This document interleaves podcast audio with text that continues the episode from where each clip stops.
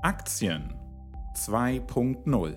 Der tägliche Ausblick auf Börse und Aktien. Hören und investieren mit Admirals und Analyst und Daytrader Jens Klatt aus Berlin. Hallo. Es ist Mittwoch, der 8. Juni 2022 und auch heute wollen wir uns natürlich einen Blick auf die Wall Street gönnen, auf die potenziell heißen Handelskandidaten für den heutigen Tag. In wenigen Sekunden gibt es mehr. Risikohinweis. Keine der hier getätigten Angaben und Informationen sind als Aufforderung zum Kaufen, Halten oder Verkaufen von Finanzinstrumenten zu verstehen, sondern dienen lediglich allgemeiner Information. Es wird hierbei ausdrücklich keine Anlageberatung offeriert. Jeder Handel birgt Risiken. Den ausführlichen Risikohinweis finden Sie in den Show Notes. Nun beginnen wir mit der Frage, wo stehen wir übergeordnet? Gestern war ich für den übergeordneten Markt bzw. den SP an dieser Stelle eher skeptisch und zu Beginn des Wall Street Handels sah ich mich tatsächlich zunächst in meiner Skepsis und meinem eher bärischen Ausblick für den Handelstag bestätigt. Die Bären setzten zu einem erneuten, sprechen wir es bildlich, Prankenhieb an und der Aktienindex attackierte erneut die 4070er Region, den Bereich also um das Vorwochentief.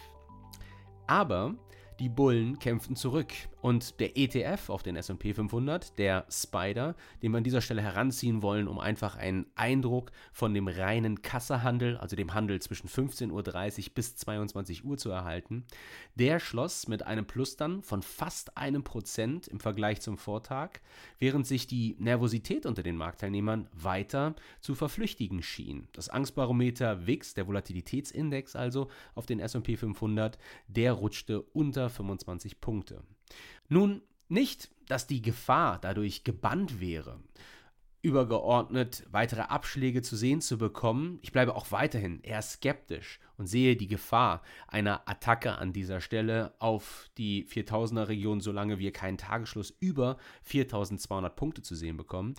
Vielleicht sogar eine wirkliche Aufhellung übergeordnet erst, wenn wir über 4300 Punkte laufen. Aber dennoch, ein Blick, wenn man den jetzt wirft auf den Fear and Greed Index, also diesen Sentiment-Indikator, der die Haltung aktuell besonders unter Privateinlegern einfängt, der offenbart, dass die extreme Angst unter den Marktteilnehmern gewichen scheint.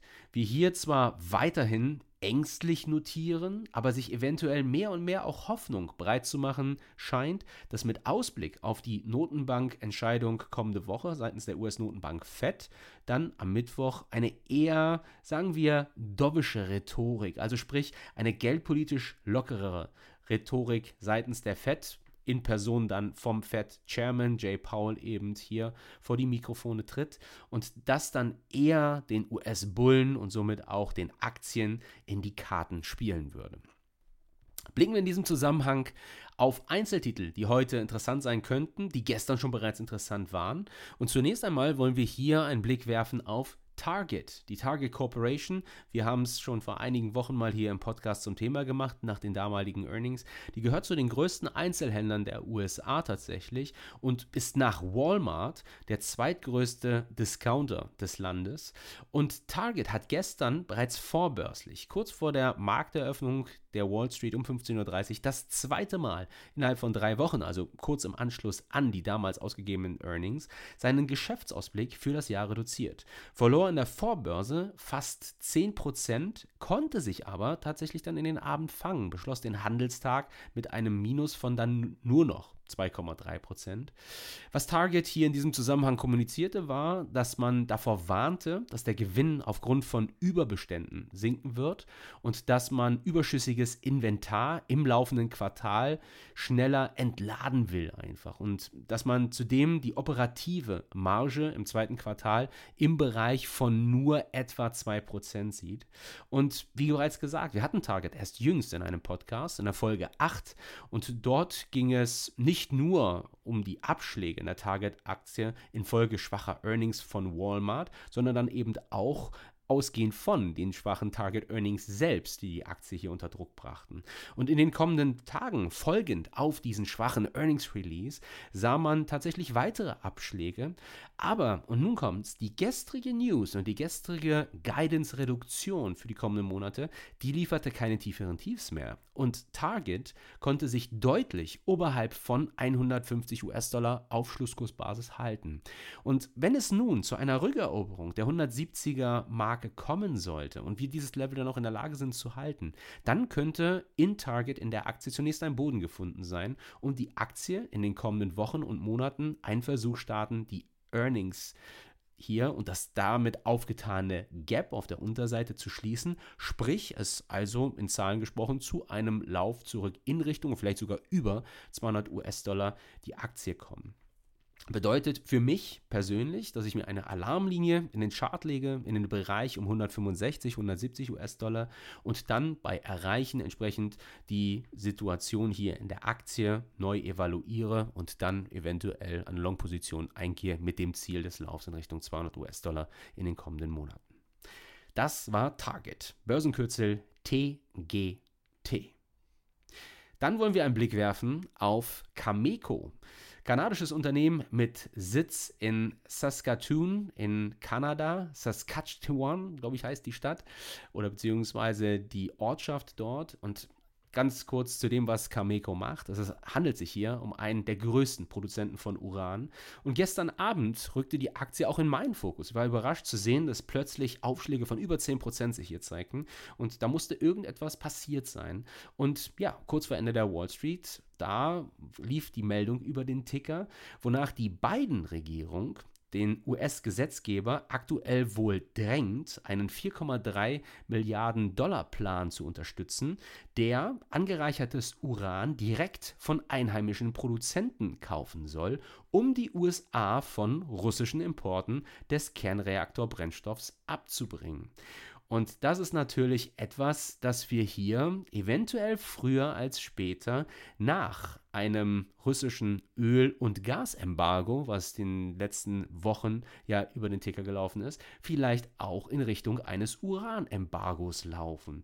Ein solches Embargo dürfte natürlich besonders in Europa vor allem an Frankreich scheitern, jenem Land, das nach den USA mit den zweitmeisten Atomreaktoren der Welt mehr als 70 Prozent seines Stroms nuklear produziert und hierbei in enger Kooperation mit Russland steht. Deswegen wird man auch im Hinblick auf die jüngsten Entwicklungen im Ukraine-Krieg und der russischen Invasion dort in Bezug auf Uran seitens Frankreichs nur wenig hören.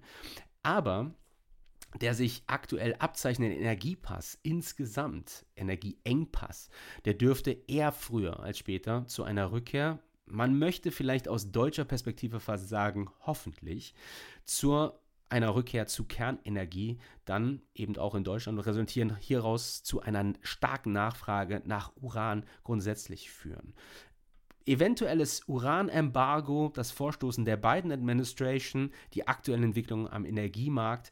Nun sind wir ganz ehrlich, das ist alles in allem für dann einen Uranproduzenten wie Cameco ein bullisches Signal. Und rein technisch sieht es auch in Cameco ganz interessant aus. Wenn man sich mal den Chart auf Tagesbasis anschaut, dann kann man hier erkennen, es hat sich seit etwa Ende 2020 ungefähr, Oktober, November 2020, eine Aufwärtstrendlinie herauskristallisiert. Und jüngst gab es auf einen Flush auf der Unterseite, also einen kurzen sogenannten Pull-In, also eine Korrekturbewegung, erneut eine Attacke auf die 20 US-Dollar-Marke, die aber erneut hat verteidigt werden können, in Verbindung, zusammenfallend mit dieser Aufwärtstrendlinie. Und ausgehend hiervon scheint mir Cameco mittelfristig ein durchaus interessanter Long-Kandidat mit Potenzial zurück über 40 US-Dollar die Aktie, sollten ganz besonders die jüngst etablierten Hochs um 32, 33 US-Dollar gebrochen werden können. Das war Cameco, Börsenkürzel CCJ. Und dann wollen wir noch einen Blick werfen auf eine gestern im Podcast hier schon thematisierte Aktie, Novavax. Wir hatten gestern schon gesagt, das ist das US-amerikanische Pharmaunternehmen, das auf die Entwicklung von Impfstoffen spezialisiert ist, jüngst besonders in den Fokus als Impfstoffanbieter eines Nicht-mRNA-Covid-Impfstoffs gerückt war. Und wir hatten in diesem Zusammenhang eben dann Ende 2021 eine enorme Volatilität in der Aktie gesehen. Erster nicht mRNA-Impfstoff, also sprich proteinbasiert und damit dann die Hoffnung kombiniert, dass man dort auch Leute, die im Hinblick auf eine mRNA-Covid-Impfung skeptisch sind, diese eventuell erreicht.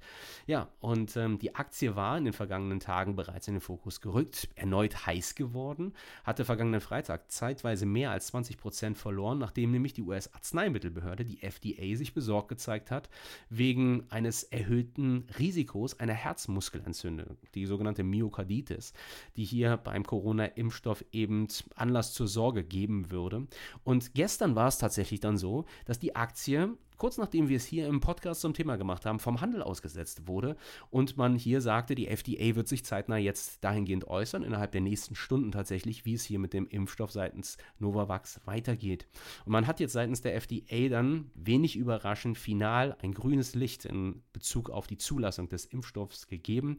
Die Aktie hat darauf schon positiv gestern reagiert, heute vorbörslich zeitweise mehr als 20 Prozent im Plus, gibt aber bereits unter verhältnismäßig hohen Umsätzen schon wieder einen Teil dieser Aufschläge her. Und das deckt sich relativ gut mit meiner Skepsis. Ich bin grundsätzlich in Bezug auf die weitere Kursentwicklung für Novavax und die Aktie eher zurückhaltend. Ich hatte das bereits gestern an dieser Stelle thematisiert. Alleine die Möglichkeit gehäuft auftretender Myokarditis-Fälle, die jetzt über den Ticker laufen, das ist nicht wirklich vertrauenserweckend und dürfte die Nachfrage nach dem Novavax-Impfstoff eher dämpfen, ganz zu schweigen von den auch darüber hinausgehenden Entwicklungen im Hinblick jetzt auf Corona. Und in diesem Zusammenhang eben dann die Erwartung, dass sich das früher oder später als endemisch und beziehungsweise in diesem Zusammenhang als quasi Grippe herauskristallisieren wird, wo eine Impfung und die Nachfrage nach Impfstoffen folglich eher abnehmen dürfte. Und nun ja, wie auch bereits gestern thematisiert, ich selbst hatte eine Position in Novavax in Antizipation auf eine Zulassung des Impfstoffes, habe dann allerdings die weiteren Entwicklungen hier und auch damals dann das Auftreten der Omikron-Variante als Indiz dafür gesehen, nachdem auch die Rückeroberung der 200 US-Dollar-Marke damals, von der wir mittlerweile ja wieder kilometerweit entfernt sind, tatsächlich als Anlass genommen, die Position aufzulösen.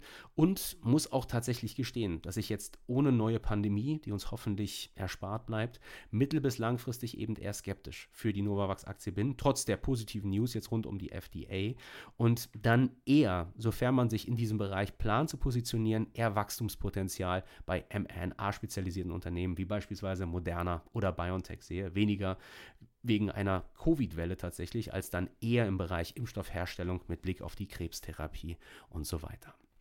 Das war Novavax Börsenkürzel NVAX. Und das war der Admirals Börsenpodcast heute hier am Mittwoch, den 8. Juni 2022. Denken Sie daran, die Republik kann traden und sie kann traden und investieren 2.0 mit Admirals. Wenn Ihnen der Podcast gefallen hat, würde ich mich nicht nur freuen, sondern würde Sie auch einladen, morgen wieder reinzuhören. An der gleichen Stelle hier wünsche ich Ihnen bis dahin auf jeden Fall Happy Trading. Passen Sie auf Ihre Stops auf. Wir hören uns morgen. Ich freue mich auf Sie. Machen Sie es gut. Bis dann und tschüss. Das war Aktien 2.0 mit Jens Klatt. Wir freuen uns, Sie auch in der nächsten Folge wieder begrüßen zu dürfen. Neu an jedem Börsentag am frühen Nachmittag.